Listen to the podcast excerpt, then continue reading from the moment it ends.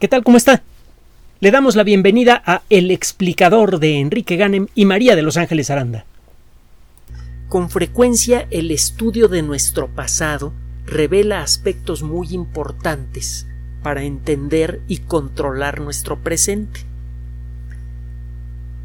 Es uh, una verdadera tristeza y es uh, incluso socialmente peligroso que las escuelas de todos los niveles, incluso a nivel profesional, estén renunciando a uno de los verdaderos aspectos fundamentales de la educación, que es el de dar cultura y perspectiva. Una persona correctamente educada sabe educarse. Si usted entrena apropiadamente a una persona, esta persona puede tomar libros de computación y aprender a programar una computadora, aprender los conceptos que hay detrás de, la programación de una computadora. Una persona con una correcta educación intermedia puede entender los conceptos del cálculo diferencial e integral y aplicarlos en eh, la arquitectura, en ingeniería, en eh, el estudio de las proporciones de una obra de arte o en el cálculo de la trayectoria de un, de una nave que va a Saturno. Es decir, eh, la, buena educación no le da a uno datos ni le enseña a uno técnicas, le enseña a uno a pensar. Y desgraciadamente en muchas ocasiones uno ve exactamente lo contrario, que los esfuerzos educativos, y no me refiero a México, es un problema mundial, van en la otra dirección. Mire, en la actualidad tenemos que enfrentar de una manera muy seria el, hecho de que la sociedad humana está destruyendo gravemente al ecosistema terrestre. Y esto tiene muchas manifestaciones diferentes. Y el problema es que nos están tratando de vender una historia muy simple que por la forma en la que nos la presentan nos dan la impresión, o cuando menos lo que quieren hacer, nos quieren dar la impresión de que el único problema que tenemos es exclusivamente climático, que el problema que tiene la sociedad humana, eh, cuando menos en relación con la naturaleza, es el de la destrucción eh, de, los patrones climáticos terrestres porque estamos arrojando mucho dióxido de carbono y no sé qué tantas cosas más. La realidad, y hemos insistido en este espacio, es que la situación es mucho más compleja que eso. Ojalá y ese fuera el caso porque eso se resuelve nada más con tecnología. El problema que tenemos parece más bien estar relacionado con sobrepoblación y la sobreexplotación de recursos naturales que viene asociada con eso. Necesitamos mucho espacio para cultivar comida, etcétera, etcétera, etcétera. La forma mañosa en la que está presentada esta historia sugiere sin decir que el clima de la Tierra ha sido estable y que nosotros hemos sido eh, prácticamente el único factor de cambio importante en el clima terrestre recientemente que de no haber existido la revolución industrial y las emisiones de dióxido de carbono, el clima actual sería igual al clima que se ha experimentado en la Tierra en fechas recientes, digamos, que sé yo, en el último millón de años, que eso es muy reciente. La Tierra tiene 4.586 millones de años. Entonces, eh, si usted se pone a estudiar algo de climatología, de paleoclimatología, etcétera, etcétera, algo que puede usted hacer por cuenta propia, si es que le enseñaron a usted a pensar en forma independiente, usted se dará cuenta que esa historia no es cierta. Si usted escucha con oídos verdaderamente críticos lo que se dice del calentamiento global, se dará cuenta que de manera implícita nos están diciendo lo que le dije antes. Además, si escucha usted con oídos verdaderamente críticos se dará cuenta que quienes cuentan la historia son las personas menos apropiadas para hacerlo. Niñas, actores y políticos. Bueno, total, pero ¿de qué vamos a hablar el día de hoy? De un artículo que acaba de ser publicado en la revista Nature, nada más y nada menos. Es un artículo que tiene que ver con paleoantropología, es decir, con el estudio del, ser humano y de sus ancestros más inmediatos, pero no sólo del estudio de sus restos físicos, sino de los restos culturales que dejaron. Debe usted saber que la especie humana no ha sido la única, la, especie humana moderna, no es la única especie inteligente que ha existido eh, en la Tierra, ni siquiera la única especie inteligente con capacidad tecnológica. El Homo sapiens no es el único eh, no es el único ser humano que cuando menos que merezca ese nombre. Han existido alrededor de una docena de especies cuyo nombre comienza con Homo. Homo habilis, Homo erectus, etcétera, etcétera. Estamos apenas, y gracias, entre otras cosas, a la genética moderna y al análisis de residuos increíblemente difíciles de hallar en fósiles, estamos empezando a recrear lo que fue esa malla de especies interrelacionadas de las que nació la especie actual, la nuestra. Y eh, muchos de estos ancestros nuestros o primos evolutivos nuestros llegaron a desarrollar eh, talento para hacer herramientas. Incluso algunos llegaron a utilizar el fuego. El Homo sapiens no es la primera especie en el planeta que fabrica fuego de manera artificial, que fabrica fuego a voluntad. Parece que ese, ese mérito le corresponde al Homo erectus y probablemente al Homo habilis, que es mucho más antiguo. Bueno, en otra ocasión platicamos de, cómo está más o menos el rollo de, la evolución humana de acuerdo a los descubrimientos de la paleoantropología en los últimos 20 años que han sido espectaculares. El caso es que sabemos que nuestra especie nace en África, que, nuestros, que los ancestros de nuestra especie también nacieron en África, y que tanto los ancestros directos a nuestra especie como el Homo erectus y los ancestros de nosotros eh, eh, de manera personal, los primeros Homo sapiens, eh, estuvieron eh, enviando grupos hacia afuera de África en varias ocasiones. Vaya, incluso a nivel genético podemos reconocer en, el genoma de la población humana la evidencia razonablemente convincente de que hubo varios grupos de, de ancestros al Homo sapiens actual que salieron de África, que conquistaron distintas regiones del mundo y luego se entremezclaron. Bueno, es claro que este camino debió llevarlos principalmente por tierra. La capacidad de navegar grandes distancias parece que apareció mucho después de que inventamos la civilización, y tiene sentido. El darse tiempo para aprender a desarrollar grandes barcos, aprender a navegar, a orientarse, seguramente tomó tiempo, y seguramente requirió trabajo coordinado como el que se se puede conseguir en un ambiente, aunque sea mínimamente civilizado. Y la civilización pues, tiene un poquito más de 10.000 años, no sabemos exactamente cuándo, pero no mucho más. Nuestros primeros ancestros remotos seguramente entraron al, al supercontinente eurasiático, bueno, la parte eurasiática del supercontinente eurasiático africano, a través de lo que ahora llamamos Asia Menor. El problema es que hasta hace poco no se habían podido encontrar evidencias razonables del paso de nuestros ancestros por lugares como mm, Arabia Saudita. De eso trata este, este artículo publicado en la revista Nature. Resulta que recientemente fueron encontrados restos de, eh, eh, no solamente algunos fragmentos de hueso de ancestros nuestros en, en esa región, sino también, quizá todavía más interesante, restos de sus herramientas.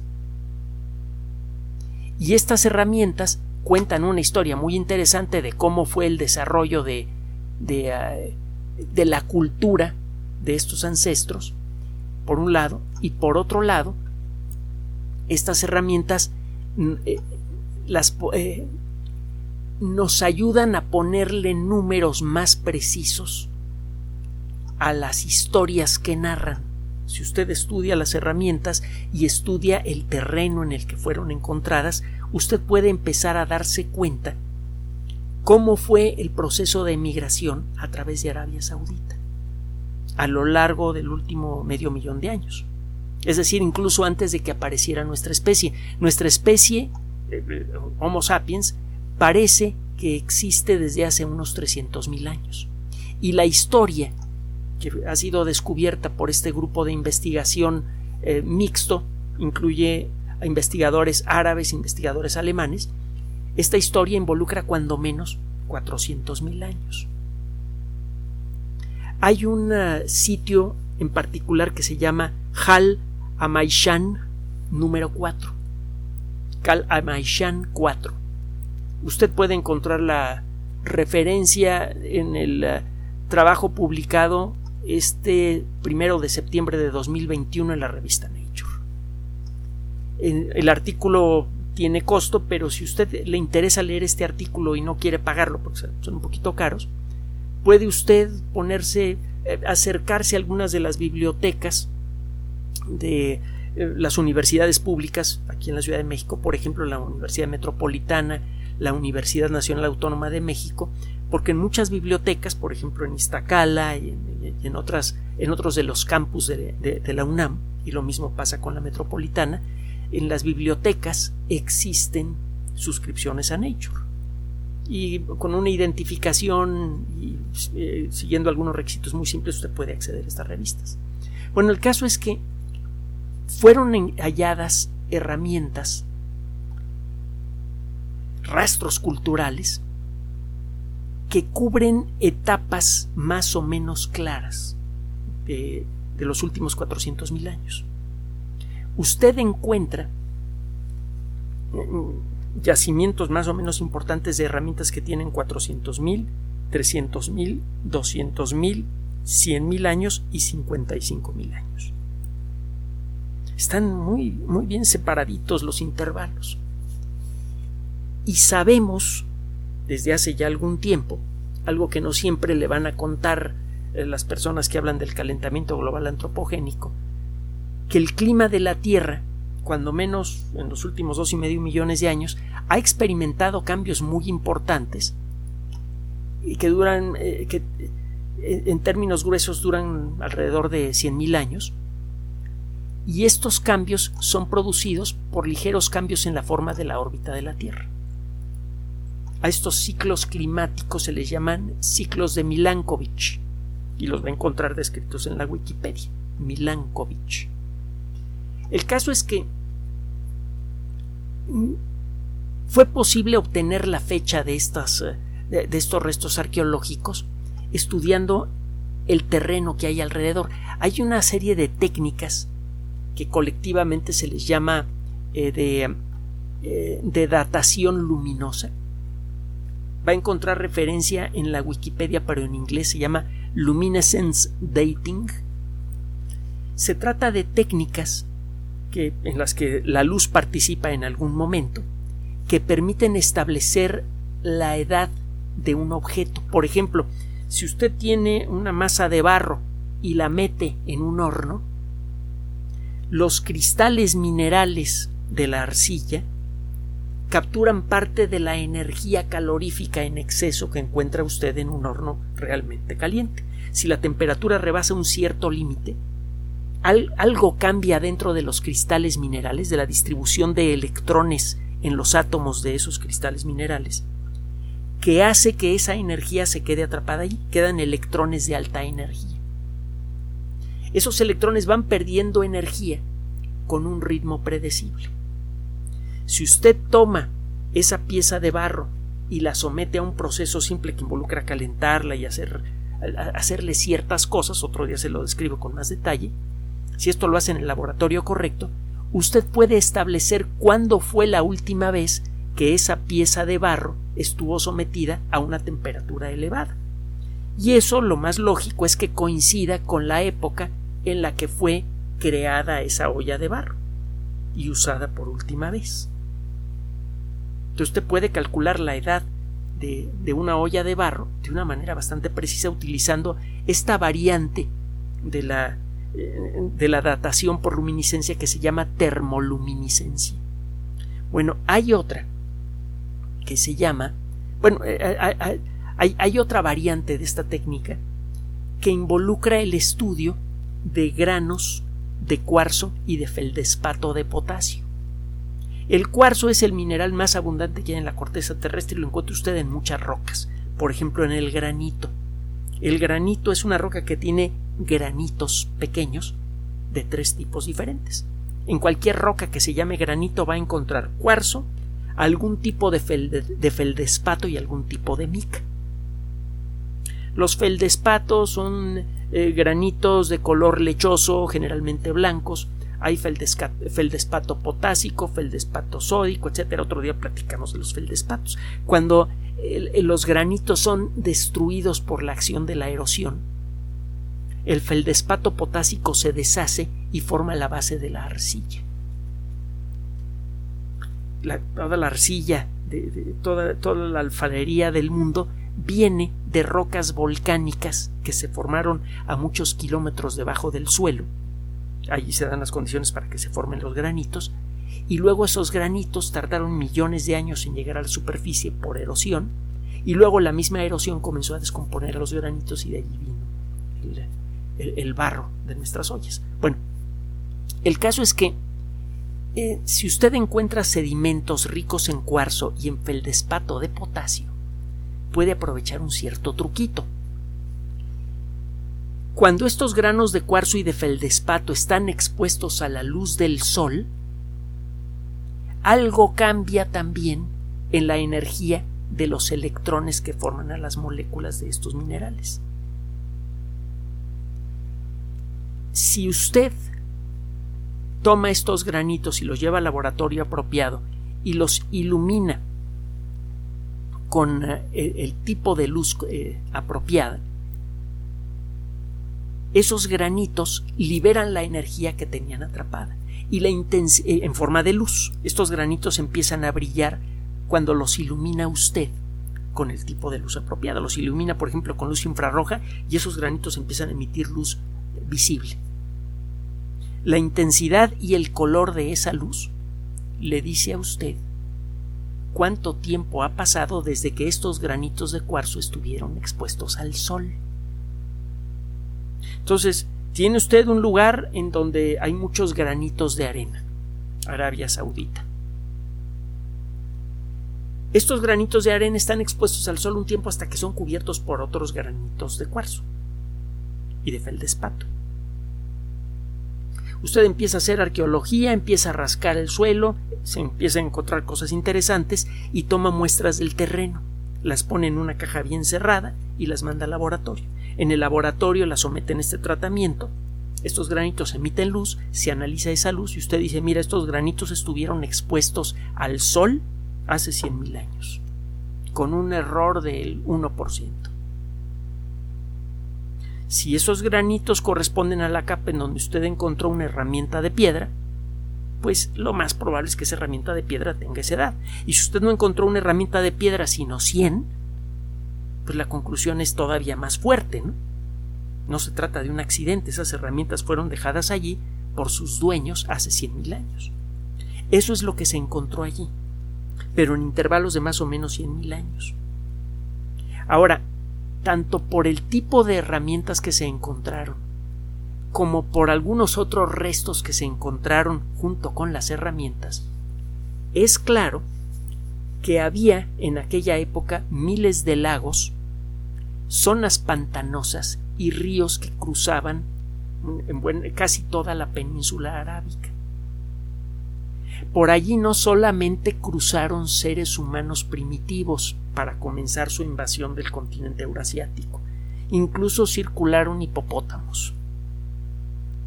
Eso significa que el desierto de Nefud, que en la actualidad es una región muy árida, ha pasado de manera regular en los últimos 400.000 años por etapas en las que está empapado y lleno de vida, y luego vuelve a ser desierto. Hay evidencias parecidas al estudiar los restos arqueológicos más antiguos de la civilización egipcia. Encuentra usted grabados, jeroglíficos, en donde aparecen claramente jirafas, hipopótamos, eh, aparecen ríos representados también, aparecen plantas acuáticas, plantas que viven cerca del agua, etcétera, etcétera. El clima de la Tierra es extraordinariamente variable. Entendemos algunas de las causas de la, variabilidad del clima, pero no todas. El asegurar más allá de toda duda y con los modelos matemáticos inciertos que tenemos, que conocemos una por una todas las causas de los patrones climáticos actuales, es temerario. Y esto puede ser peligroso para los esfuerzos de conservación ambiental, porque si el gran público siente que se le está mintiendo con respecto a lo que se está tratando de hacer para disminuir el impacto ambiental de nuestras actividades, entonces va a dejar de hacer caso a todos los esfuerzos de conservación. Nuestras actividades ciertamente están destruyendo al ecosistema con rapidez y tenemos que poner el freno. Pero para eso tenemos que identificar bien las causas. Para poder tener una discusión sana y realmente constructiva en términos ambientales, necesitamos que esa discusión, que esa plática, que ese intercambio ocurra entre científicos y el gran público y que no se encuentren en el camino, y vuelvo a repetir, niñas, actores y políticos. Gracias por su atención. Además de nuestro sitio electrónico www.alexplicador.net, por sugerencia suya tenemos abierto un espacio en Patreon, el explicador Enrique Ganem, y en PayPal, el explicador patrocinio por los que gracias a su apoyo sostenemos este espacio. Puede usted descargar gratuitamente estos audios en formato MP3 en Spotify y en iTunes como El Explicador sitio oficial y en SoundCloud como El Explicador y con formato de video en YouTube en El Explicador sitio oficial. Recuerde nuestras redes sociales de siempre, Twitter Enrique-Ganem y en Facebook Enrique Ganem sitio oficial, El Explicador y los grupos que usted ya conoce. Finalmente, el explicador siempre somos María de Los Ángeles Aranda y Enrique Ganem. Gracias.